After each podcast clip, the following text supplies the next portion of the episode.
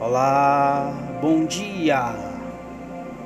Quarta-feira, dia 24 de fevereiro de 2021.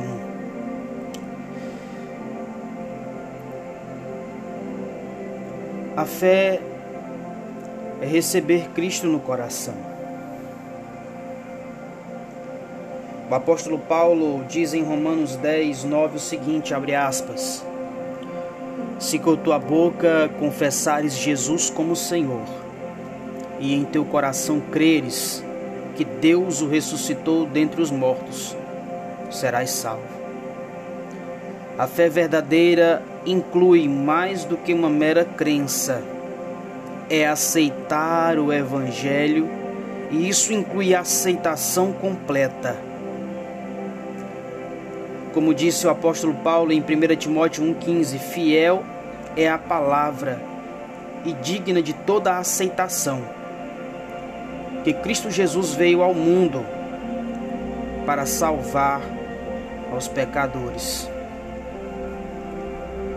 Ela é algo mais do que uma simples concordância do entendimento, porque é chamada de obediência ao Evangelho.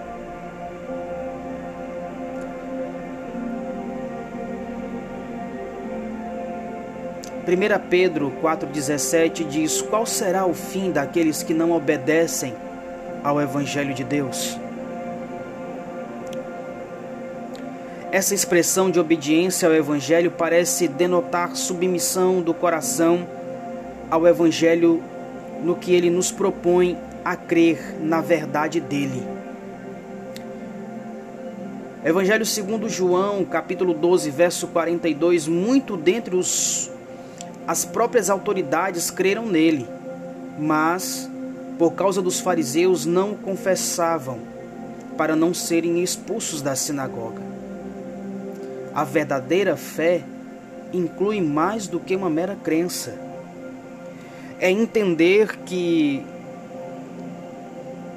quando a palavra nos diz que fé é receber Cristo no coração, não é apenas dizer que crer nele, porque o ato de dizer que cremos em Cristo também tem que nos impulsionar a obedecer ao Evangelho, a obedecer e a viver segundo os princípios de Deus.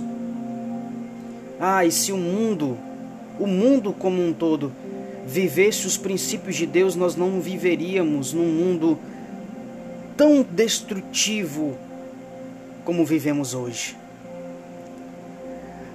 Aqui, esta reflexão